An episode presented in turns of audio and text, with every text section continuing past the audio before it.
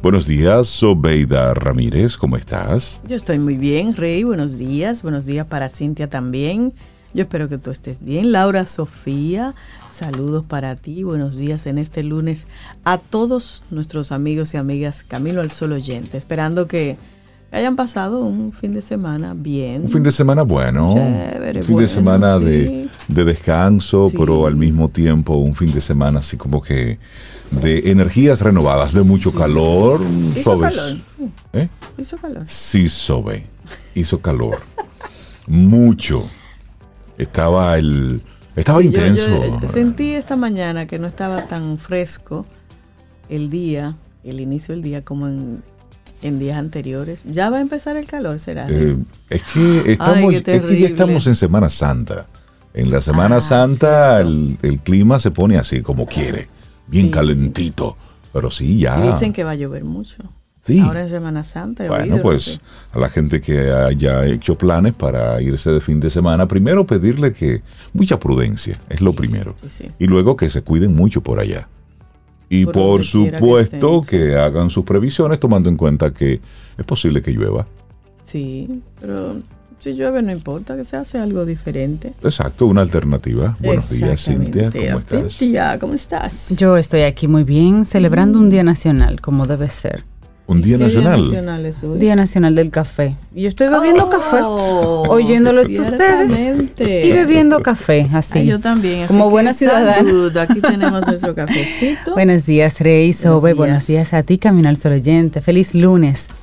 Ya Semana Santa, lunes Eso. santo. Así que El 2022 arrancó ya. Si usted no pensaba que esto arrancó ya, si usted no se ha dado cuenta, ya vamos un poco esto. avanzaditos. esto va como en el mes 4 ya. Así es, como en el mes 4 va.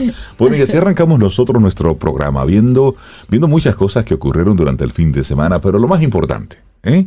es que estamos hoy aquí, lunes, dispuestos a disfrutar de, este, de esta nueva oportunidad que tenemos de hacer de estas dos horas un buen arranque de la semana, un buen inicio del día. Ese es el deseo. Si usted es de los que le toca trabajar durante la semana, bueno, pues nada, dele para allá, porque cuando Claro, toca, siga. toca. Exactamente. Y esto Es eso. Normalmente se trabaja hasta el miércoles, ¿verdad? Algunas empresas Miércoles, hasta el jueves, jueves. mediodía. Sí, pero hay, Jueves, mediodía. sí, pero hay algunos servidores que no descansan nunca, que están ahí dándole Correcto. siempre. Y personas No, pero- que toda la semana la tienen libre. Exacto. Depende de la Pero industria en la que trabajes. Como que hacen poco, no, no van mucho al trabajo. Y entonces igual comienza la Semana Santa desde hoy. Exacto. Unos congresos, unas cosas que hay por allá abajo. Sí, porque hay, hay trabajo. como- y hay trabajo. Y hay trabajo. Y se van a los hoteles a estar haciendo reflexiones profundas. Eso está chévere. Sí. Eso está chévere. Bueno, arrancamos nuestro programa Camino al Sol con buen ánimo, con buena energía, proponiéndote desde temprano nuestro tema para hoy, para ti. Apláudete. Hoy es buen momento para tú reconocerte Sí. las cosas que has hecho bien, aquellas cosas que tú dices, sí, eso yo lo hice bien, eso estuvo bien, o en esto yo soy bueno, no tiene nada que ver con usted estarse Con echando tener, flores, no, no, no. ni estarse vanagloriando de cosas. No, que usted diga, mira, sí. esto me salió bien, esto estuvo chévere. Y no tiene que ser el megaproyecto. No. No, no, no. Algo sencillo, simple en su vida que esté haciendo bien. Claro, es mirar, es mirar la historia, mira dónde Claro. estoy, que ahora mismo tengo tranquilidad, o tengo un trabajo, tengo una familia bonita, algo hice bien, algo he hecho bien, que estoy donde estoy en el día de hoy, bien. y entonces eso es bueno, como tú dices, aplaudirlo, no tiene que ver con reconocimientos externos, No, es no, un no, reconocimiento interno a ti, por amor propio Contigo inclusive. mismo. Sí, Sí, sí, sí, sí, me gusta mucho ese Sí, tema. me así gusta. que Bueno, lo asumimos pues. nosotros también, como siempre, los temas que traemos también los asumimos nosotros. nuestros también. Y así arrancamos nuestro programa Camino al Sol. Es lunes, estamos a 11 de abril, recordándote nuestro número de teléfono 849-785-1110. Ahí tenemos la aplicación de WhatsApp, nos comunicamos durante todo el día por esa vía. Y si nos quieres enviar un correo electrónico, puedes hacerlo a arroba, a hola, Hola. arroba caminoalsol.do. Exactamente. Hola arroba caminoalsol.do para conectar con entrevistas, enviarnos algún tipo de contenido, alguna nota que quieras compartirnos, bueno, esa es la vía a través del correo electrónico. Iniciamos Camino Camino al. Sol. Estás escuchando Camino al Sol.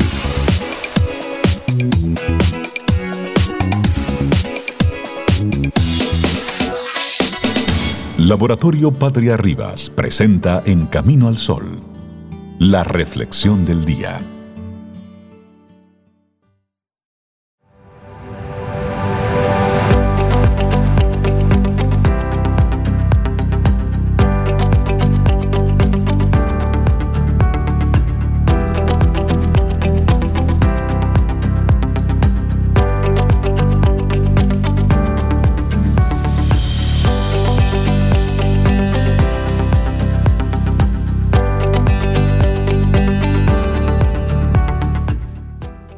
Y nuestra siguiente frase conecta muy bien con nosotros tres. Es de Plauto y dice, celebremos cada ocasión con vino y palabras dulces. Ay, me gusta eso. Las palabras sí, dulces. Sí, y vino también. Y el vino y las palabras dulces o el café. Nuestra reflexión para este lunes practica el amor propio para ser feliz. Así de simple, sí. Casi siempre es la misma historia. Estamos más pendientes de lo que quieren los demás, de nuestras obligaciones y compromisos que de aquello que deseamos nosotros. Y entonces, ¿cuál es el resultado? Bueno, el desencanto. Sobrevivimos más que vivimos y como consecuencia obtenemos la pérdida de nuestros sueños y la desconexión de nosotros mismos. Con el deber que o el tener que, cerramos el acceso a ese nivel de nuestro interior. Claro, y cuando alguien no se tiene en cuenta y lo hace durante mucho tiempo, termina despertando un día pensando que su vida está muy lejos de ser la vida que quería. La conformidad de dedicarse a lo que ha ido apareciendo junto a lo que los demás le demandan suele jugar una mala pasada, llevarnos a un lugar en el que nos sentimos como extraños. Hay una frase de Benjamin Franklin que habla, habla al respecto y dice, no malgastes tu tiempo, pues de esa materia está formada la vida, de tiempo. Y está la trampa del conformismo. Ay, ay, ay. Muchos de nosotros somos buenos ejemplos de ese gran déficit hacia lo personal. Y eso que no es egoísta, que ha invadido gran parte de nuestra sociedad. Un cambio progresivo que nos perjudica más que beneficia, pero la mayoría de las veces sabemos disimular, y ante los demás y ante nosotros mismos a través del conformismo. Pero hablemos ahora de la creatividad de la infancia y la pasión que nos impulsa en nuestra adolescencia. Se pierden en el olvido apagando entonces esa luz que nos ha hecho brillar hasta estos momentos. Es suficiente con mirar nuestro entorno, observar cómo la gente se dedica a trabajos que no ama, se conforma con sus relaciones, desecha sueños porque parece que necesitan un vuelo demasiado alto, capaz de rozar lo utópico. ¿Y qué pasa? Que la ilusión desaparece porque nos conformamos y nuestro crecimiento se detiene. La zona de confort es demasiado agradable como para soportar miedos, frustraciones e incertidumbres. Optamos entonces por el plan B, lo sencillo, lo que toca, lo que hace perder el timón de nuestro vuelo. Así es. Y si, y si le comparto esta frase, así directamente, no eres egoísta, estás cuidando de ti mismo. Mm. De vez en cuando conviene hacerse un chequeo emocional para saber cómo nos encontramos preguntarnos cómo nos sentimos con nuestra vida en general y con nuestro trabajo, nuestras relaciones y lo que hacemos en particular nos proporcionará pistas sobre nuestro bienestar. Cuando el resultado son sentimientos de decepción y desencanto, es muy probable que nos encontremos viviendo nuestra vida como actores y actrices secundarios. El problema radica en que cuando, aún sabiendo que tenemos que dedicarnos más tiempo a nosotros mismos, hay una pregunta que nos inquieta y nos congela. Si lo hacemos, ¿seremos egoístas? ¿Somos egoístas cuando salimos a buscar aquello que necesitamos y nos hace bien? Pues déjeme decirle que no, tan solo estás cuidando de ti mismo. El único amor que dura para siempre es el amor propio, por lo que si no te encargas de mantenerlo, ¿quién lo hará por ti? no es conveniente conformarse con rebajas. Y nadie es egoísta por despertar y decir no o basta. tampoco por guardarse minutos para sí y no estar disponible el 100% a las demandas de su entorno. No pasa nada porque hayas decidido dejar de ser el que siempre estaba para todos, pero nunca para sí mismo. Más vale tarde que nunca. Y ese siguiente comando que te dejaríamos sería invierte en ti. No te olvides. Y Wayne Dyer al respecto dice, la necesidad de aprobación de los demás equivale a decir, lo que tú piensas de mí es más importante que la opinión que tengo de mí mismo. Eso es cuando tú no inviertes tiempo en ti y en tu amor propio. Así es. Entonces, ¿te parece si invertimos en ti? sí, para que no te olvides. Porque puede que te hayas convertido en un experto en saber al detalle qué quieren tus padres, tu pareja, tus amigos, el sistema. Todo el mundo sabe, menos tú. Entonces el problema es que poco o nada te has parado a pensar en qué quieres tú mismo. Pero saberlo es tan vital como respirar, pues repercute en tu autoestima y en tu bienestar emocional. Ante ello, la mejor solución es invertir en amor propio. Toca encender la llama de amor por nosotros. Y para ello, número uno, considérate una persona valiosa. Tu valor trasciende más allá de tus errores y fracasos. No eres tus resultados, sino tu capacidad de reponerte. El amor hacia ti es muy importante. Y aquí el número dos, olvídate de complacer a los demás para estar bien. Complacer puede llegar a agotarte y finalmente destruirte. Nadie es egoísta por decir lo que piensa, siempre y cuando lo haga desde el respeto y marcando límites sanos para protegerse. Número 3. Establece tus prioridades. Para invertir en ti tienes que conocer cuáles son tus prioridades, a qué o a quiénes quieres dedicar más tiempo o menos tiempo para seguir construyendo tus sueños. Bueno, y finalmente disfruta de tus tiempos, un día libre, o por fin ese fin de semana tan ansiado. Aprovecha el tiempo al máximo y deja fuera tus obligaciones. Eres el protagonista principal de tu vida.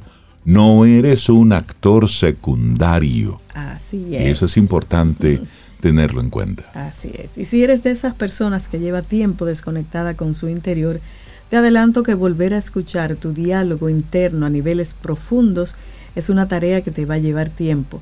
Piensa en todos los muros que has levantado, en todas las veces que te has ignorado. Ser capaz de escuchar de nuevo ese lenguaje no es una habilidad que se perfeccione un momento. Sin embargo, si tienes paciencia lo conseguirás y ya te adelanto que lo recuperarás.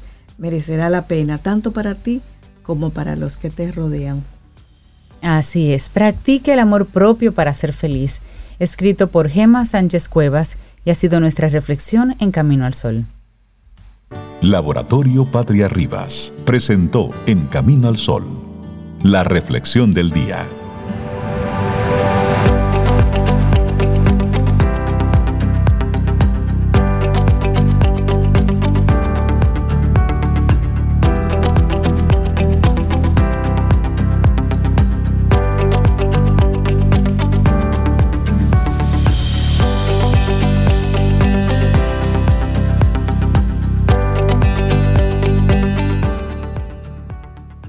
Solo hay dos maneras de vivir tu vida.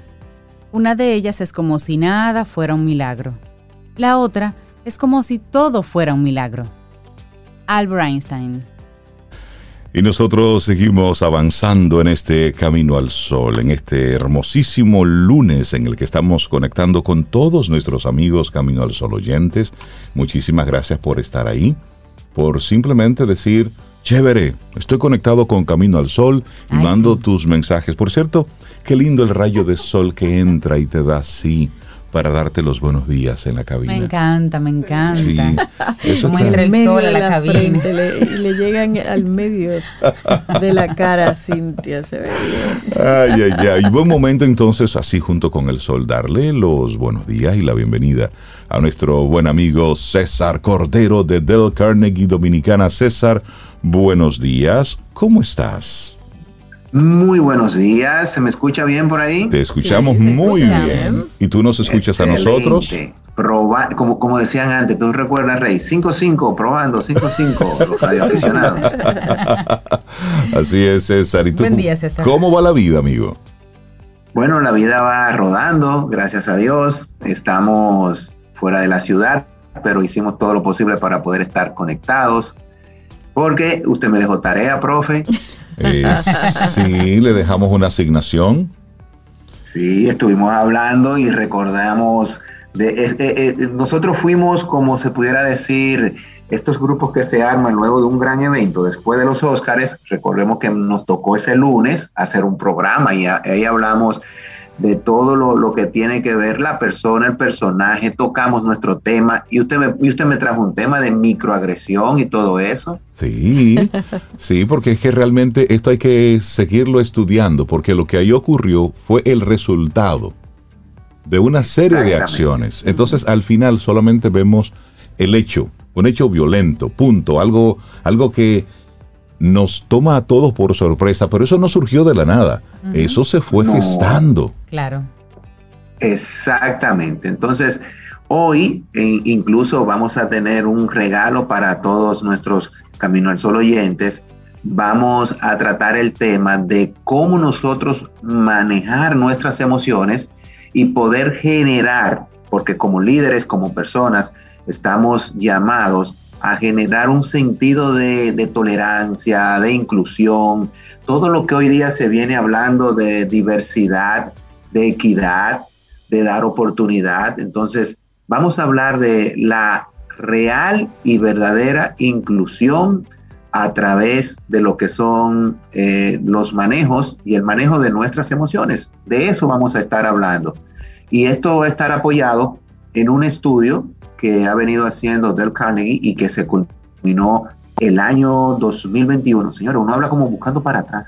sí, sí, sí, sí. porque es como que, que la, la, pandemia todavía nos deja como que fue 2020, fue 2021, existió el 2020. Los baches. sí, ¿verdad que sí, Sobe? Como un bache así, directo. Pues Del Carnegie ha, ha, venido estudiando este tema desde hace ya más de 100 años, porque hoy se habla mucho de tolerancia, pero imaginemos 100 años atrás, donde todo estaba dividido explícitamente.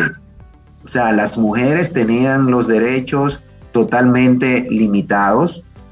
Estaba el tema racial, étnico, en, su apogeo, donde usted llegaba a un sitio público en los Estados Unidos y estaba muy separado lo que era la persona, entre comillas, de color yo digo entre comillas porque es un término que se ha usado permanentemente cuando todos somos de colores. Correcto, correcto. Usted es blanco, usted es indio, usted es eh, caucásico, usted, usted anglosajón, pero usted es una persona. Eso de, de color o no de color, ya eso es una etiqueta de por sí. No conozco ninguno que sea transparente. Pero está totalmente arraigado, César. Mire, el otro día, eh, una, una, una mujer ahora accede al puesto, uno de los puestos más, más elevados en Estados Unidos, y el titular no es fulana de tal, es la nueva incumbente, no Mujer, primera mujer negra que, oh, pero ven acá, pero el, mujer y el negra no tienen. Es que en Estados Unidos insisten con el tema. El tema color allá es, es Dios mío. Pero son ellos los que insisten en poner el tema. Sí, el color. Exactamente. y, y gracias Cintia que pones ese muy buen ejemplo, porque ese es, si pudiéramos decir, el punto de inicio de la microagresión. ¿Por qué? Porque te estoy poniendo una etiqueta que tú no mereces. Simplemente, como tú muy bien, muy bien señalas, es el tema de señalar, señores, qué honor tener a la primera mujer, el, nombre de tal, ocupando, ya, después todo lo demás eh, no, no es necesario. Entonces, ¿cómo nosotros eh, en nuestro rol de líderes, en la perspectiva personal, podemos quitarnos ese sentido tan arraigado como tú señalas, Cintia, de, la etiqueta, de la microagresión como Del Carnegie eh, ha venido ya eh, desarrollando a través de estos estudios. Entonces, hoy eh, también vamos a tener disponible y lo vamos a compartir para las 10 primeras personas que nos llamen el resultado de este estudio. Nosotros tenemos un artículo completo, uh, Del Carnegie le llama los white papers, que son artículos completos en base a estudios que hablan de esto. Entonces, si nosotros como líderes queremos tener un sentido de eh, esa inteligencia emocional, verse alrededor nuestra, alrededor nuestro, la primera pregunta que debemos de hacernos es, ¿con qué tipo de persona a mí me gustaría relacionarme? ¿Cómo a mí me gustaría que fueran mis amigos? Y ahí yo dejo, por ejemplo, la pregunta para que hagamos un mini ejercicio entre nosotros tres. Voy a comenzar con Sobeida. Sobeida, ¿qué tipo de persona a ti te gustaría relacionarte y considerarlo tus buenos amigos? Personas honestas, claras, transparentes y confiables. Gracias. Cintia. Personas honestas, divertidas, curiosas. Gracias. Eso, le, agregaste lo divertido como, como lo eres tú, así que bien. Y Reinaldo. Bueno, aparte de todo eso que han dicho, pues que sea una persona íntegra, una, sí, y, personas de, de profundidad de pensamiento y de pensamiento crítico. Ok, entonces, ese es el primer punto. Cuando nosotros queremos desarrollar ese sentido de inclusión en toda su realidad, consideramos qué tipo de persona yo tolero a mi alrededor, que yo quiero relacionarme, con la que yo quiero interactuar, con la que yo me siento cómodo trabajando. Entonces, nosotros estamos llamados a ser esa persona. Entonces, comenzar a desarrollar Vamos bien, vamos, vamos bien. porque yo creo que nos, describimos de alguna forma así. Claro, porque porque fíjate cómo, cómo, nosotros nos llevamos tan bien, cómo los Camino al Sol oyentes se conectan tanto con nosotros, porque compartimos qué? Esos valores, compartimos un sentido. Ahora, ¿qué pasa cuando yo emocionalmente comienzo a poner pequeñas barreras con las personas que necesariamente no son y completamente no son como yo? Ojo, esto no quiere decir esto no quiere decir que una persona que no sea honesta, ¿verdad? Es la que yo quiero a mi lado. Esto quiere decir que una persona que no sea honesta, yo voy a tener un sentido de qué? De tolerancia. Exacto. Una persona que no sea tan divertida no es que no pueda ser mi amigo, es que yo lo voy a entender, que no tiene el mismo grado de qué, del sentido de la, de la diversión que tengo yo. Entonces, yo soy íntegro en todo el sentido de la palabra, como tú decías, Reinaldo yo tengo que aprender a tolerar y tener ese sentido de equidad aún con una persona que no sea qué, íntegra. Que él en base a esa falta de ese valor cometa un hecho y por el cual tenga que recibir una consecuencia, eso es otra cosa. Aquí estamos hablando del sentido de la relación, aquí estamos hablando del sentido nuestro. Entonces, la inclusión como tal, ¿verdad? Se convierte en un mecanismo que nos va a llevar a nosotros a entender y poder desarrollar una diversidad sostenida. Entonces, ¿en qué se basa eso? En nuestra propia conciencia. Y un elemento clave es la habilidad de comunicación. ¿Por qué? Porque nosotros de una u otra manera lo vamos a dejar dicho. Y vamos a comenzar con los gestos. Cuando vemos una persona y vamos a, situarnos en un lugar público, estamos en uno de esos conciertos. Vamos a suponer, me encantó Sobeida eso que tú dijiste, ojalá pueda, eh, voy a sacar el momentito de ver si puedo ir en el botánico. Sí, concierto, entre, las, flores. Y nosotros estamos ahí disfrutando y de repente comienza una persona con un comportamiento no adecuado. ¿Cuál es nuestra primera expresión? Sí, hay, sin decir nada. Sí, hay un rechazo. La cara te dice que hay un rechazo a esa conducta, a lo que está ocurriendo. Entonces tú... ¿Verdad que sí? Sin, decir, nada. sin decir nada. Y cuando ya eso traspasa un límite, ¿qué, ¿qué hacemos entonces? Decimos algo. Claro. Y cuando eso llega a otro límite, entonces puede suceder que lo que ya vimos y discutíamos hace unas semanas, una reacción física. Vemos que es un proceso Primero es de percepción. Veo, observo y reacciono sin decir nada. Hmm, esto está raro. Luego, si continúa, lo expreso. Óyeme, pero ya que esa persona que está, tú estás mirando, no, se va a callar o va a seguir con ese comportamiento. Él no está mirando dónde que estamos. Y luego vendría entonces la reacción física. Entonces, eso que nosotros llamamos prejuicios, ¿Hemos oído hablar esa palabrita? Un poco. Prejuicios. ¿Qué pensamos de los prejuicios? Vamos a ver, por un segundito así, ¿qué pensamos? Bueno, prejuicios cuando... Sí, es que hay tantas definiciones que se pudieran dar para, para un prejuicio, pero es algo que yo entiendo. Es decir, ese es mi, mi pensamiento sobre eso en particular, no necesariamente es lo real. Y, tiene muchas una idea. una connotación negativa. Negativa y tiene mucho que ver con mi historia personal o con mi experiencia, con algo que me hayan dicho. Definitivamente de acuerdo con ustedes. ¿Por qué? Porque hemos etiquetado la palabra prejuicio a un sentido totalmente negativo. negativo.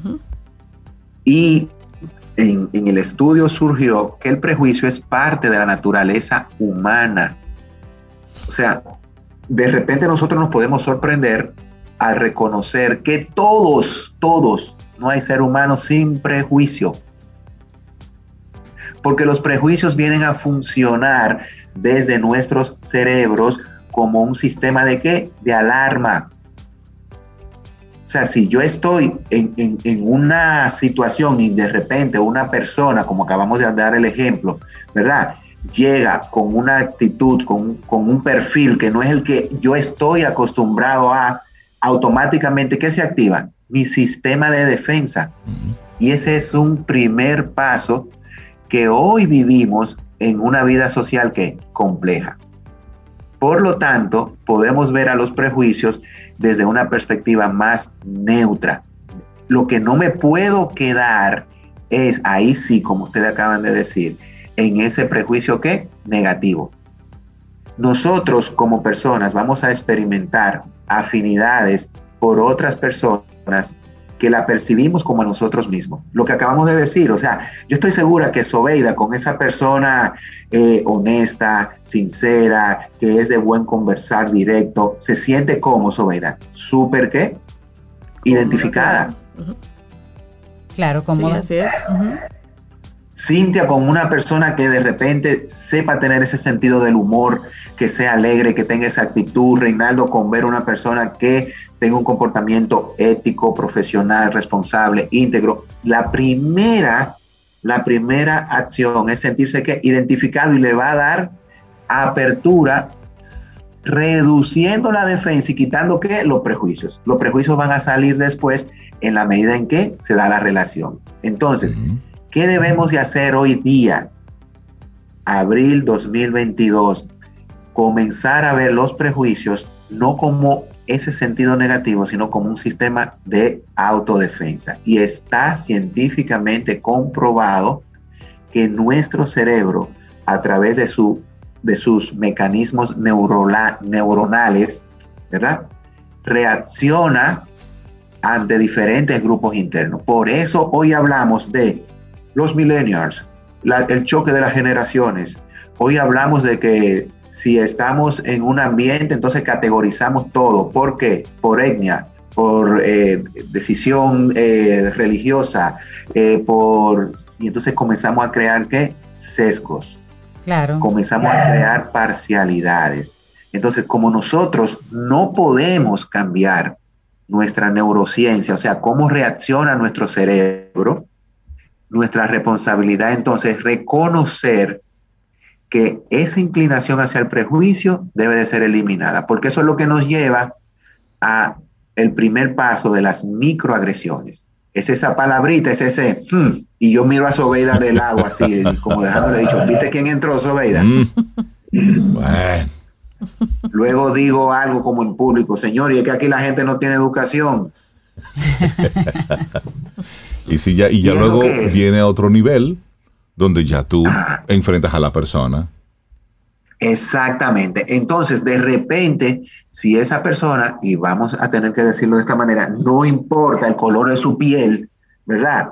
Hace un acto, hace una acción que no es la correcta, entonces yo me dirijo en función de tenía que ser y ahí le pongo la etiqueta. Y comenzamos a generalizar y la persona entonces se siente que atacada y ¿qué va a hacer? Reacciona. Nuestra propia naturaleza, mecanismo también de, defensa. De defensa, va a reaccionar. Y va a comenzar, ah, porque usted se cree rico, ah, porque claro, tenía porque blanquito, ah, no, porque es tal cosa. Ah, no, sí, claro, porque tú eres de tal país. Sí, eso es porque eh, eh, yo no sé por qué la gente es religiosa. Y vemos cómo comienzan las confrontaciones.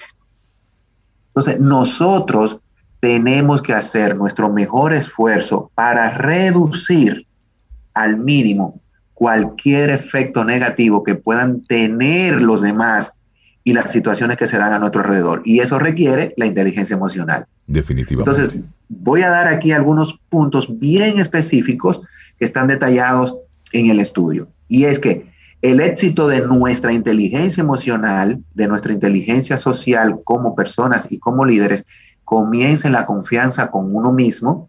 O sea, ¿cómo yo estoy tan confiado en qué? En mí mismo. Y el interés genuino que puedo presentar para relacionarme con otros y entenderlos. Lo que voy a decir ahora mm, nos lleva a lo que decía Cintia. En función de ese arraigo, nosotros mismos nos autoetiquetamos.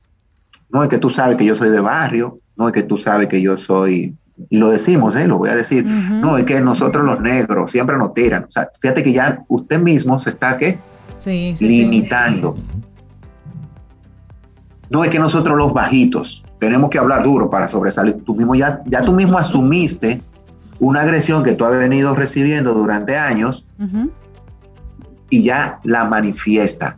Entonces, el éxito de la, del manejo de la inteligencia emocional, la inteligencia social, el manejar estos, estos conceptos comienza en una confianza en nosotros mismos y un interés genuino por entender a las demás personas. Entonces, las investigaciones que hizo Carnegie mostraron que hay una alta correlación entre el nivel de autoconfianza y tu nivel de aceptar a los demás y de entender lo que pasa a tu alrededor. Entonces, ¿qué se requiere? Que nosotros tengamos una mente abierta, en el sentido, déjame conocer a la persona, déjame entender, y quitar esos comportamientos. Entonces, comenzarán a eliminarse esos elementos de microagresión. Entonces, para combatir las consecuencias de los prejuicios que nos llevan a esas microagresiones, es importante que nosotros podamos desarrollar, segundo punto, después de creer en mí mismo, ¿verdad? Es el sentido de déjame conocerlo déjame tener una conversación para obtener qué? Información sobre la persona. Y veo a Reinaldo y le pregunto, cuéntame, ¿y qué te trae por aquí? Y él comienza a hablar, ¿y de dónde eres, Reinaldo? Ah, pero mira qué bien, ¿y qué haces? ¡Wow! Entonces cuando comienzo, y no sé ahora, puedo decirlo entre nosotros, si nos ha pasado, a mí me ha pasado, que de repente tengo una percepción, una idea de una persona, pero después que hablo con ella y le conozco un poco, eso cambia totalmente. ¿Le ha pasado alguna sí, sí, sí, sí, claro. Sí, sí, sí. Y eso entonces comienza a generar un clima positivo de confianza mutua. En, perdona que te interrumpa sobre el tema, en Europa, en, en un país, no recuerdo cuál, se estuvo trabajando por un tiempo un proyecto precisamente así para trabajar la empatía y los prejuicios y, eran unas bibliotecas humanas. Y eran espacios. Sí, es en Europa, es en Europa. Eran espacios donde más que, más que la historia de una persona en particular, era un perfil particular, digamos, para que las personas conocieran un, poquito, por ejemplo, el, perfil de un náufrago, una persona que sobrevivió a un, cosa tratando de, emigrar, sobrevivió a un naufragio. El perfil de un excombatiente de un elemento de estos radicales el perfil de una persona que fue militar, el perfil de una persona que es religiosa o que fue religiosa o un ferviente fan de algo. Para que tú conocieras un poquito una persona con ese perfil, qué piensa, qué hay detrás de, cómo llegan ahí, cómo es la vida ahí y, cómo, o cómo fue si la persona ya, ya se movió a otro estadio. Pero era interesante para, para que conociéramos y nos pusiéramos en el zapato de otra persona, para, para manejar los prejuicios precisamente. Exactamente, Cintia. Y fíjate que, como tú bien señalas, tan pronto comienza la conversación, cambia la percepción. Claro, claro. Y entonces me siento que más identificado y comienzo a darte que cabida, a darte oportunidad. Y eso es inclusión genuina. Entonces, para ir cerrando, eh, hay un gráfico que Carnegie, yo lo voy a, a, tratar de hacer aquí lo más gráfico posible, genera, y es tener como, vamos a suponer que estamos construyendo un edificio. La zapata de ese edificio es nuestro interés genuino y la confianza en mí mismo. De decir, mira, no importa cómo yo soy, de dónde vengo, lo que otros puedan pensar de mí, de mi cultura, de mi edad, de, lo que sea, y eso me genera a mí entonces mi base para poder relacionarme con los demás. Luego generar una conciencia cultural y desarrollar habilidades de lo que acabamos de hablar, eh, Cintia, que tú acabas de decir, de información y comunicación. Déjame hacerme consciente de que, por ejemplo, nosotros los dominicanos tenemos algo que no lo tienen muchos países. Aunque vivimos en un mundo globalizado, los dominicanos y nuestra república desde hace ya cientos de años es una isla multidiversa en función de la etnia por nuestra propia historia. Claro. Y somos una de las islas más pequeñas, yo diría, del mundo, que más personas de diferentes partes del mundo tiene. Entonces yo tengo que generar esa conciencia cultural y luego buscar la competencia de poder comunicarme. Tratar y procurar como líder de generar un entorno genuino de inclusión a mi alrededor y quitar de mi boca cualquier vocabulario, por más simple que sea, que genere microagresión. Y eso, es que César. es que ustedes los ibaeños, ah, no, es que la gente de La Piña, es que la gente de allá, de La Vega, es que la gente de Jumunucú. Mira, César, y, eso, y, es bueno ponernos en el zapato del otro. Decirlo es muy fácil, pero hacerlo es tan aleccionador, porque a veces nos quedamos en pobrecito de mí, siempre me atacan y siempre tenemos, es como que andamos con el fusil eh, al hombro y listo para disparar. Y desde que nos hacen algún tipo de comentario, lo asumimos como que es un ataque. Por ejemplo, si usted está en un lugar público y anda con niños o anda con una mascota, y el niño y o la mascota no se está comportando acorde a lo que está ocurriendo ahí y está molestando al otro. Si alguien te llama la atención, no te sientas mal. es que tú, es decir, eso no es porque tú eres de porque tú eres del sur, eso no es porque usted es del este, del norte, del noroeste. No, no, no. Es porque lo que tú estás haciendo, tú no estás controlando una situación que y está molestando a otro. Entonces a veces pensamos que donde yo estoy puedo hacer lo que quiera. No. Y que me lo aguante. Y que me lo aguante. Y, y ocurre lo mismo con la música, con cualquier cosa. es decir, cualquier elemento que pueda estar violentando también la paz y la tranquilidad y el derecho que tiene el otro, pues puede convertirse en un elemento de conflicto. Sin embargo, todo lo queremos pasar por el sedazo de la discriminación, de la transgresión, del porque yo soy y no. A veces es simplemente es una conducta que no tiene nada que ver contigo. Sí, y mira, y es tan, eh, eh sientes una palabra ahorita, es tan arraigado que de repente vemos a una persona con condiciones especiales y lo primero es que damos como dos pasitos hacia un lado y miramos hacia otro lado. Y eso es una microagresión. También. Muy, sí, sí. muy evidente y fuerte. O sea, es en base a lo que tú señalas, Rey, quiero cerrar con eso, es hacernos conscientes de que tenemos una responsabilidad de romper ese ciclo vicioso, ese círculo vicioso que se va dando de nosotros caer en la misma trampa. Claro. Entonces, hacernos conscientes de que nuestros actos, reacciones, palabras pueden funcionar para reducir o para aumentar esta, esta sociedad que estamos viviendo hoy de tanta defensa, de tantos mecanismos de autodefensa. Por eso yo agradezco muchísimo el, estar tanto tiempo relacionado a estos temas con Carnegie porque me ha ayudado a quitarme esos prejuicios desde la inclinación negativa y simplemente mantener activo lo que es mi sentido personal. Bueno, pues usted como que está en un aeropuerto, usted se va. Cuídese mucho, César Cordero. Pero eso es de que fue ahora que el señor saludó. César, muchísimas gracias. No, él, sigue ahí, le están dando su mensaje. Bueno, César, que tengas un excelente día y muchísimas gracias por compartirnos eh, este mensaje de hoy de nosotros cuidar esas microagresiones. Y mira, eso sale en cualquier momento. En cualquier Sí, momento. sí. Y nos sale a todos. Lo que debemos es ponerle mucha, mucha conciencia a cómo nosotros reaccionamos en los lugares públicos, con nuestra gente, en cualquier zona donde podamos sentirnos vulnerables y también expuestos. Obsérvate, porque realmente todos en algún momento, varias veces al día, cometemos microagresiones, porque Sí, eso está es en el subconsciente. Así es. Soltamos la chaveta, como diría. Mira, y César nos quiere decir algo. Deja ver si, Si el si el Señor Señor lo permite. No, Él no nos va a no permitir. César. Él está en otro... Exacto. ya. Él no lo va a permitir. César, un abrazote. Tú cuídate mucho, ¿eh? Y que te vaya súper bien. Ten un buen día, un buen despertar. Hola. Esto es Camino al Sol. Camino al Sol.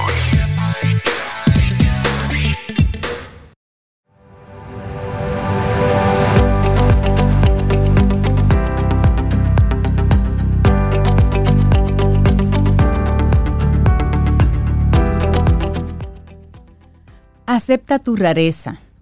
Algunos te adorarán, otros no lo harán. Pero ¿a quién le importa? Preocúpate por amarte a ti mismo, no amar la idea de que otras personas te amen. Karen Salmonson. Eso está bueno. Sobe, te tengo una pregunta. Dime, a ver, cuente. ¿Cómo se formará el próximo supercontinente en la Tierra? Otro supercontinente. Sí, un supercontinente. Porque ahora tenemos continentes normales. Un supercontinente. Pero este es un supercontinente, sí. Deberán suceder como muchas cosas grandes, pues si es un supercontinente. ¿Cómo, cómo vamos a pegar todo eso de nuevo? Exactamente. Mira, hace casi 500 años el cartógrafo flamenco Gerardus Mercator produjo uno de los mapas más importantes del mundo. Ciertamente no fue el primer intento de crear un atlas mundial y tampoco fue particularmente preciso porque Australia está ausente y las Américas están dibujadas de forma aproximada. Y desde entonces los cartógrafos han producido versiones cada vez más precisas de esta configuración continental, corrigiendo los errores de Mercator, así como los sesgos entre hemisferios y latitudes creados por su proyección. Pero este mapa de Mercator, junto con otros producidos por sus contemporáneos en el siglo XVI, reveló una imagen verdaderamente global de las masas terrestres de nuestro planeta, una perspectiva que desde entonces ha persistido en la mente de la gente. Mira, eso es increíble, ¿eh? Eh. Sin un dron ahí arriba para tú tener, para Porque tú ahora es muy hacerte de una chévere. idea. Con de- un Google Map tú subes Y y, lo ves todo. allá pero arriba, como allá pero- abajo, tú, tú, mira, Desde ahí, desde la orilla, desde el mar. Ajá. Subir a una montaña y poder ver más poder o ver menos. que hay una península, que hay una... No, eso es increíble. Así Lo que. Mercator no sabía, y se le perdona que no supiera eso, es que los continentes no siempre han estado posicionados de esta manera. Él vivió alrededor de 400 años antes de que se confirmara la teoría de la, tec- la tectónica de las placas. O sea, imagínate. Imagínate. Al mirar las posiciones de los siete continentes en un mapa, es fácil suponer que están fijos. Durante siglos, los seres humanos han librado guerras, han hecho la paz para conquistar territorios, bajo el supuesto de que su tierra y la de los vecinos siempre ha estado ahí y siempre estará ahí sobre todo. Sí. Sin embargo, desde la perspectiva de la Tierra, los continentes son hojas a la deriva en medio de un estanque y las preocupaciones humanas son una gota de lluvia en la superficie de esa hoja. ¿Y tú qué te crees gran De la cosa? raza humana, imagínate la tuya. Si La la, tuya. humana es una gota de imagínate la tuya. Y los siete continentes alguna vez estuvieron reunidos en una sola masa, un supercontinente que conocimos que se llamaba Pangea. Y antes de eso, hay evidencia de otros que se remontan a más de 3.000 años, o sea, más atrás. Tres mil millones de años. 3 mil Millones, millones de años, nada. correcto. Panotia, Rodinia, Columbia, Nuna, Kenorland y Ur. Esa me gusta. Ur. Conocimos de Pangea, pero mira todo lo demás. Los geólogos saben que los supercontinentes se dispersan y se ensamblan en ciclos. Y aparentemente es posible, creen algunos expertos, que estamos en la mitad de uno, Rey. Mm, me gusta. Entonces, ¿qué tipo de supercontinente podría existir en el futuro de la Tierra? ¿Cómo se reorganizarán las masas de Tierra, tal como las conocemos a muy largo plazo? Bueno, pues resulta que hay al menos cuatro trayectorias diferentes que podrían seguir. Y muestran que los seres vivos de la Tierra algún día residirán en un planeta muy diferente, más parecido a un mundo alienígena. Para el geólogo Joao Duarte de la Universidad de Lisboa, el camino para explorar los futuros supercontinentes de la Tierra comenzó como un evento inusual en el pasado, un terremoto que sacudió Portugal un sábado por la mañana en noviembre de 1755.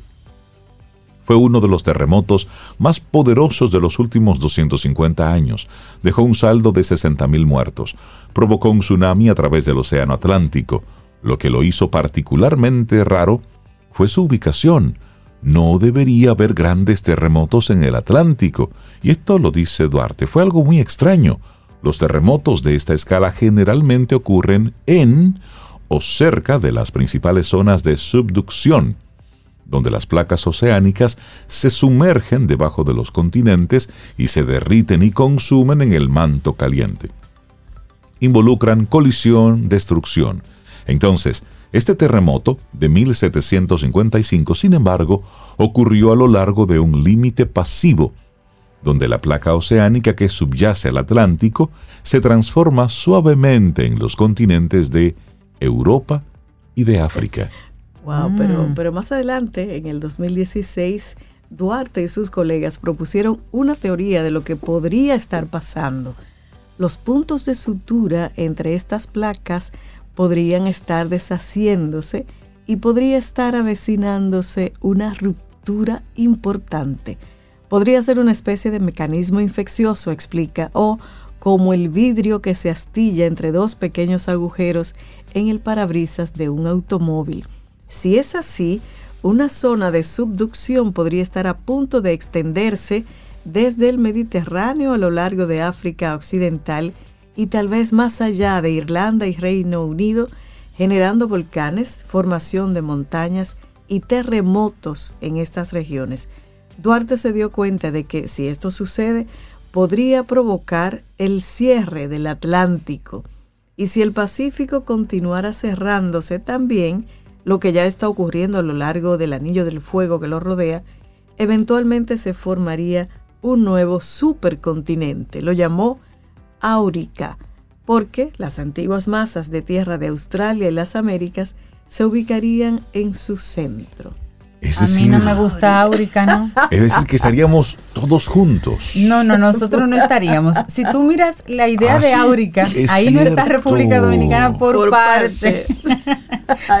Todas las islitas seríamos... Se funden. Todas las o se hunden o se, funden. No las veo hoy. Bueno, luego de que Duarte publicara su propuesta para Áurica, es lo que ellos, él y su grupo de colaboradores creen que puede pasar, se preguntó por otros escenarios futuros. Por favor, otro. donde existan todavía las terrenas. Después de todo, la suya no era la única trayectoria supercontinental que habían propuesto los geólogos.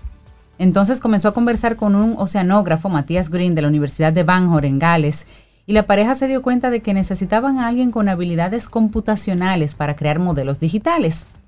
Esa persona tenía que ser alguien un poco especial, a quien no le importara estudiar algo que nunca sucedería en escalas de tiempo humanas. Una persona que diga, vamos a estudiar algo que no va a servir para nada, que no lo vamos a ver nunca. Que tenga todo resuelto. y que tenga esa mente así. Una persona con curiosidad intelectual. soluciones concretas. Eso es como una persona que conozco que dice, vamos a hablar de lo que sé, bro. Vamos, a hablar. Eso no fue sencillo porque realmente es un, es un tema increíblemente nuevo. No es, lo mismo, no es lo mismo que hacer, por ejemplo, en colaboración un artículo científico normal. Esto no. Queríamos decir, dice él, está bien, entendemos mucho sobre la tecnotónica de placas después de 40 o 50 años y entendemos mucho sobre la dinámica del manto y todos los demás componentes del sistema. Ahora, ¿hasta dónde podemos llevar ese conocimiento al futuro? ¿Qué tanto podemos predecir? Y eso lo llevó a cuatro escenarios. Además de modelar una imagen más detallada de Áurica, donde repito no aparece la República Dominicana, exploraron otras tres posibilidades, cada una de las cuales se proyecta hacia el futuro en aproximadamente entre 200 a 250 millones de años a partir de ahora. Entonces, dicho esto, profesora, el primero fue lo que podría pasar si continúa el statu quo. El Atlántico permanece abierto, el Pacífico se cierra, y en este escenario, el supercontinente que se forma se llamará Novopangea. Es el más simple y el más plausible según lo que entendemos ahora. Esto lo dice el especialista. Sin embargo, también podrían haber eventos geológicos en el futuro que conduzcan a situaciones diferentes. Un ejemplo es un proceso llamado ortoversión, donde el océano Ártico se cierra, el Atlántico y el Pacífico permanecen abiertos. Esto cambia las orientaciones dominantes de la expansión tectónica y los continentes se desplazan hacia el norte, todos dispuestos alrededor del Polo Norte, excepto la Antártida. Entonces, en este escenario, se formaría un supercontinente llamado Amasia. Que tampoco veo a República Dominicana. Tampoco. Estamos dándole seguimiento a ver si en algún rinconcito estamos nosotros. Y como hoy es lunes santo, bueno, finalmente también es posible que la expansión del lecho marino en el Atlántico pueda disminuir en el medio del océano hay una cresta gigante que divide dos placas y atraviesa Islandia hasta el océano Antártico. Aquí se está formando nueva litosfera, que es como una cinta transportadora. Si esta expansión se ralentizara o se detuviera y se formara un nuevo límite de placa en subdicción a lo largo de la costa de este de las Américas, se obtendría un supercontinente llamado Pangea Última, ya ustedes saben, que parece un enorme atolón. Ahí tampoco veo a Dominicana. Y, lo, interesante de todo esto, esto, esto es, según los científicos, esto es hablando así para tener otro tema, y dentro de 200 o 250 años, y si se mueve como ellos lo dicen también. vamos a hablar, vamos a hablar. Sí, simplemente, bueno, como se mueven esas tierras, pues también se moverá el clima. Amasia, por ejemplo, sería un planeta súper frío, porque hablamos de que desaparece el, mar del norte y, todo se mueve hacia arriba, hacia, hacia el Ártico. Todos los países y continentes estarán pegados allá arriba. Y bueno, pues sería un planeta muy frío. Si se da la versión del movimiento que forma a lo que ellos llaman áurica, sería entonces más suave, un núcleo seco, parecido así como las selvas de Brasil, sería así como más tropical. Eso está Pero mire, ni usted ni nosotros lo vamos, a ver. Vamos a ver. Este es contenido para, para, para, para, proyectar, para conversar, para, para, hablar. Sí, hombre, para hablar además. Hay que proyectar.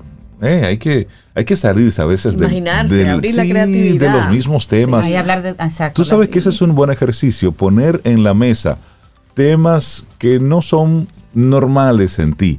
Y eso refresca mucho el cerebro. No, y te obliga a, si, si hay información, tú te das cuenta que te falta y tienes que ir a buscarla. Entonces, no, y hablar con los chicos, temas así, eh, les despierta la curiosidad intelectual y eso es muy importante. Bueno, anoche yo tuve un tema de esos. Así, de esos. Qué, coincidencia. Que son así como. Y sí. de que, ¿cuál es tu número de vida? Tu número, de, vida. Yo que sé que.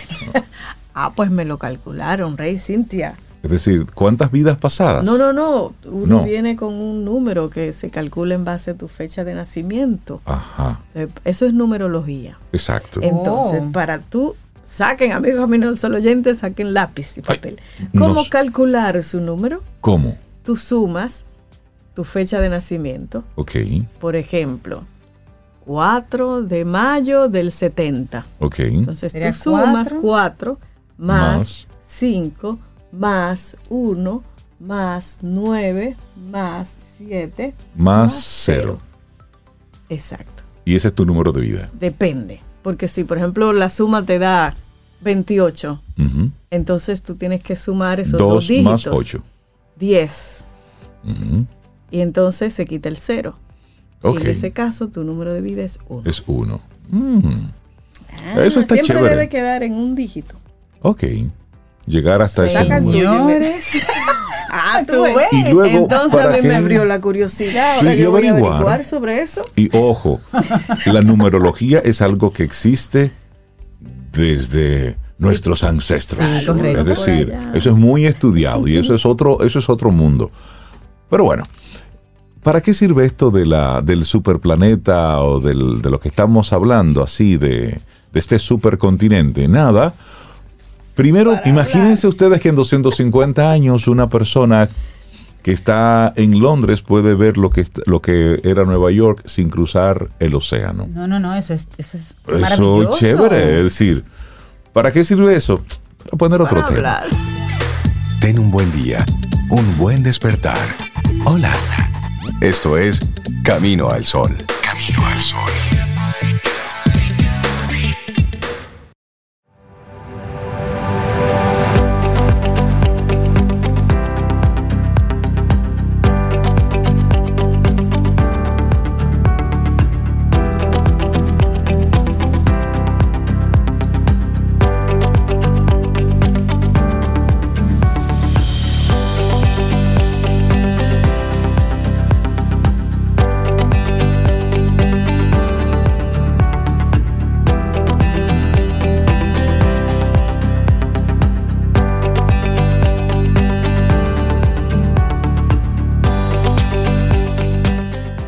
Cuando sumamos conocimientos, nos enriquecemos, aprovechando nuestros días para ser más sabios y también poder enriquecer así a los demás con nuestro saber.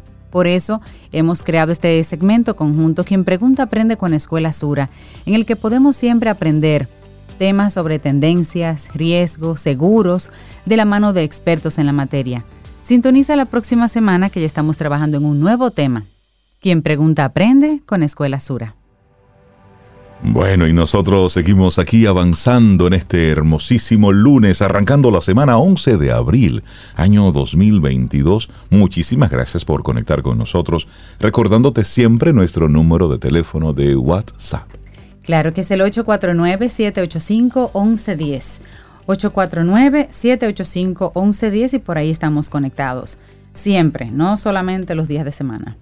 Bueno, y momento para darle los buenos días y la bienvenida a una mujer que nos gusta conversar con ella. Ella es psicóloga clínica, es coach, es mentora de proyectos de vida y bueno, siempre, siempre que viene aquí a Camino al Sol nos trae unas sorpresas y nos deja reflexionando luego. Yanis Santaella, buenos días, bienvenida de nuevo a Camino al Sol. ¿Cómo estás, Yanis?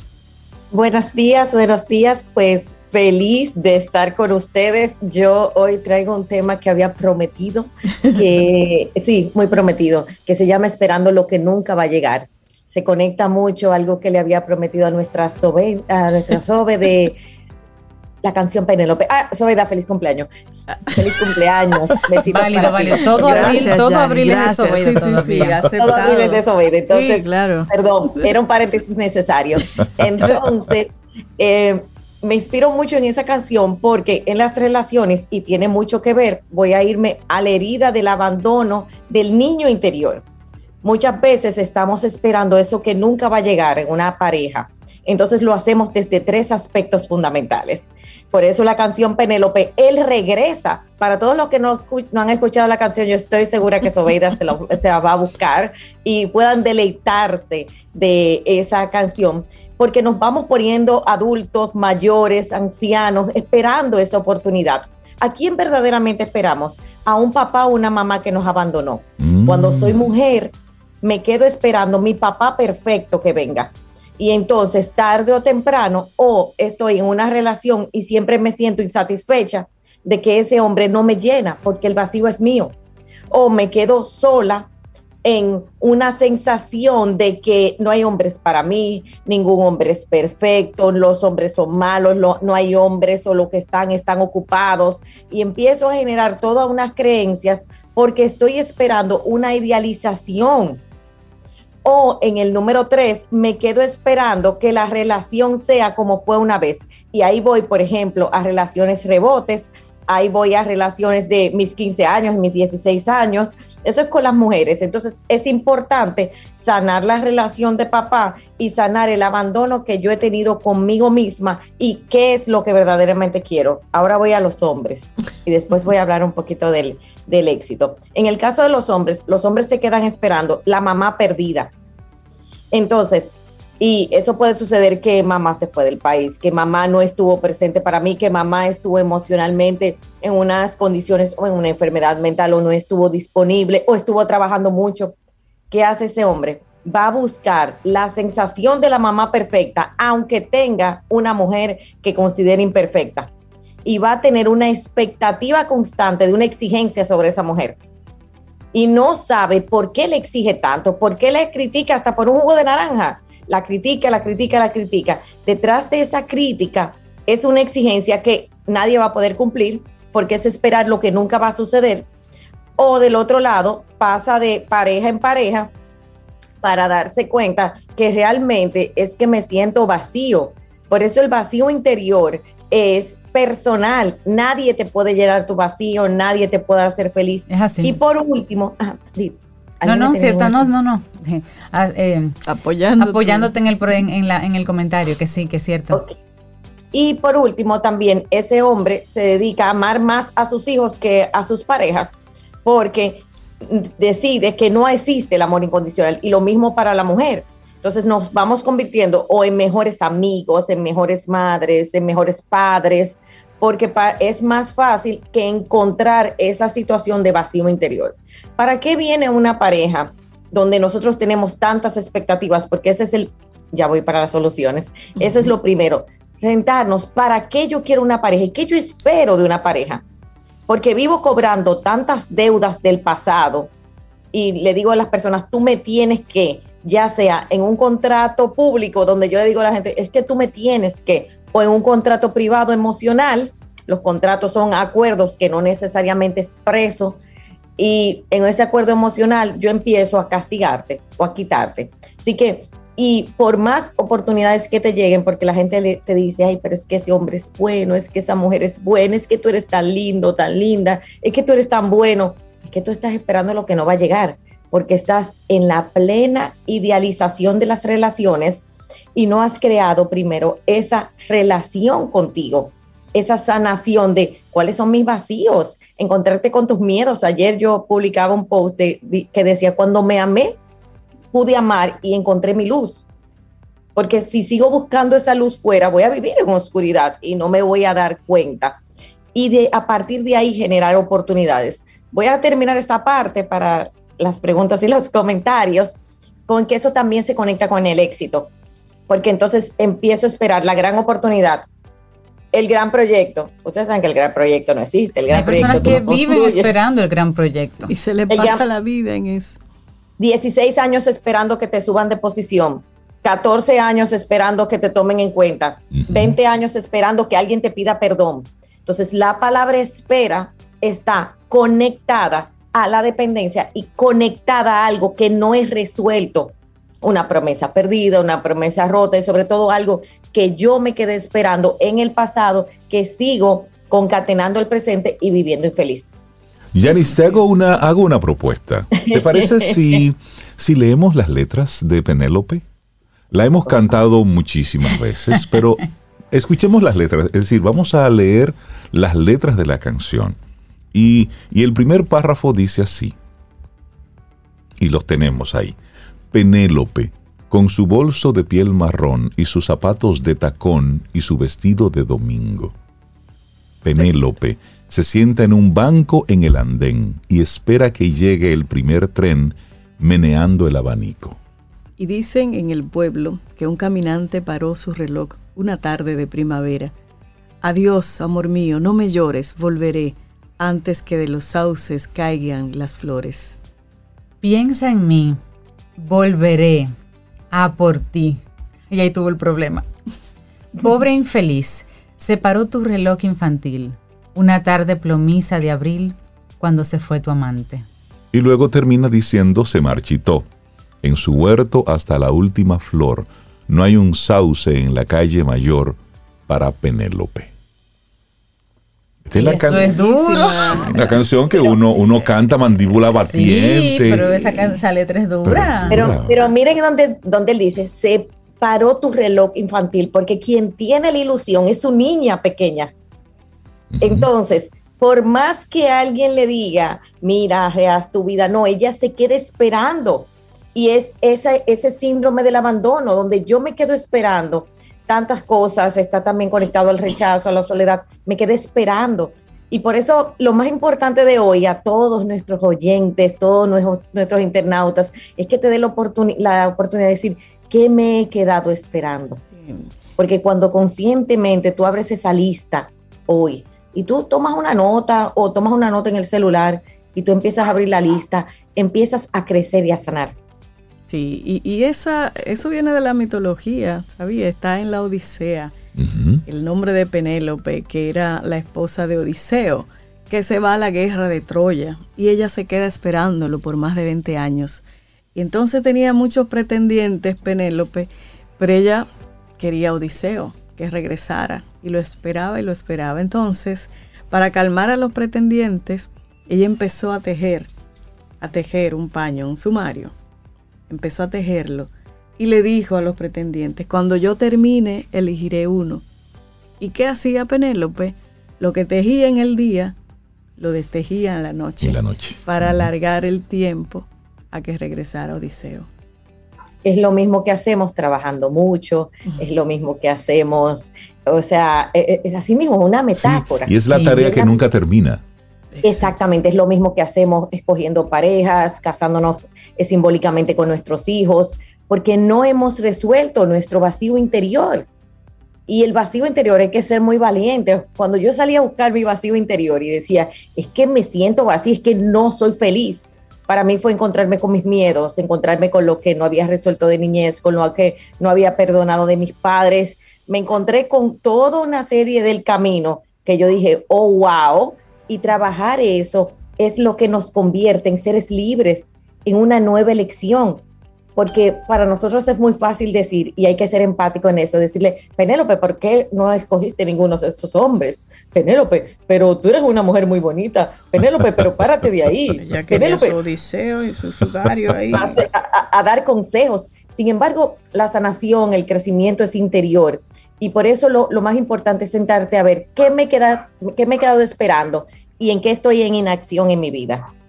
Yanis, si una persona se hace esa pregunta em, y todavía no tiene una respuesta clara, pero dice, pero sí me resuena que algo me detiene, ¿cómo llegamos? ¿Qué otras preguntas nos hacemos? ¿O tenemos que pasar a la mano de un experto para que nos ayude a desenterrar? El, el, experto es importante. Mira, ¿qué estoy esperando? ¿Qué no he podido lanzar en mi vida? ¿Cuál es mi tema? Yo creo que todo el mundo sabe su problema.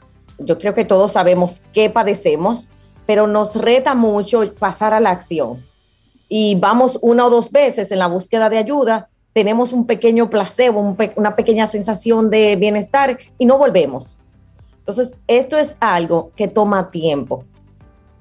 Y lo importante es, a través de esa pregunta, empezar a buscar el método que nosotros conquistemos, el que pensemos, el que para nosotros esté bien, el que sea, pero acción. Si no lo llevamos a la acción, Cintia, no va a nacer el adulto porque ¿dónde se quedó ella? En el reloj infantil. Su reloj de adulto, ¿cuál es? Su cuerpo, su físico, los años, la vida que pasa. Ella no la vio. ¿Y cuántas veces en nuestra vida se para nuestro reloj infantil? En los trabajos duramos 10 años quejándonos con el jefe, pero no hacemos nada. En las relaciones estamos criticando a nuestras parejas. Eh, con nuestros hijos eh, nos quedamos en ese, en ese eterno esperar que eso que está dentro de nosotros es lo que está tomando el poder de nuestra vida. Así que yo realmente recomiendo la ayuda. Yo realmente recomiendo los programas de crecimiento, yo realmente los recomiendo, porque no necesariamente en nuestro propio mundo estoy en la capacidad de resolverlo. Claro, claro. O la perspectiva que necesito para resolverlo es una perspectiva ajena desde fuera, como esa vista aérea, digamos. Claro. Exacto, porque no, no, estoy viendo, Cintia, que soy Penélope. Si tú te pones a ver, yo en los talleres hago mucho esa pregunta y ahora que tuve, estuve en proyecto de vida presencial, les decía, ¿cuántos años tú tienes en esto? Y las personas empezaron a decir 18, 12, 15, 20, la vida entera. Pero no nos habíamos hecho esa pregunta, porque estoy dentro del problema, por eso es sano esa perspectiva, como tú comentas. Así, es que si usted se ve retratado como un Penélope, como una Penélope. Esperando su, a Ulises. ¿no? Esperando lo que no llega. ah, esperando a Ulises. Tejiendo ahí su sudario y deshaciéndolo en la noche. Bueno, pues si te retrataste ahí, es momento de, de, hacer un alto y... de moverte y de buscar ayuda. A veces solamente el hecho de darte cuenta de en el lugar en el que te encuentras ya es suficiente para moverte. Pero hay otros casos en los que necesitas a alguien que te acompañe en ese proceso. Yanis, la gente que quiera ponerse en contacto contigo, ¿cómo puede hacerlo?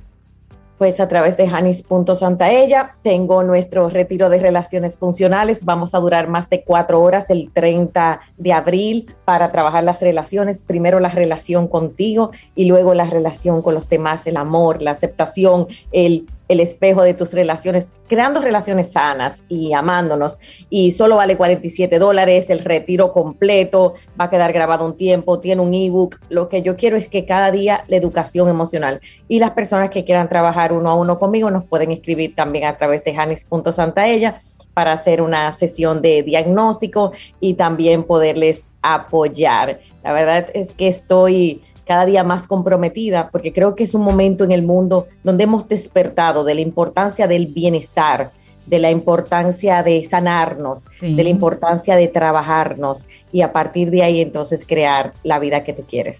Buenísimo. Excelente. gracias, Muchísimas gracias por acompañarnos en esta mañana y compartirnos este tema. Penélope, la canción, pero disfrutada desde otro desde otra perspectiva. Así es. Porque nos da entonces otra. Que no te pegue la canción que te guste, pero que no te pegue. Cántala, pero que no te pegue. ¿Y, te parece si la escuchamos? Sobre? por supuesto, esto es la creó eh, la escritura, ¿no? La composición es de Joan Manuel Serrat y la versión que vamos a escuchar es la que hace Diego Torres en su disco Luna Nueva. Penélope. Ten un buen día, un buen despertar. Hola. Esto es Camino al Sol. Camino al Sol.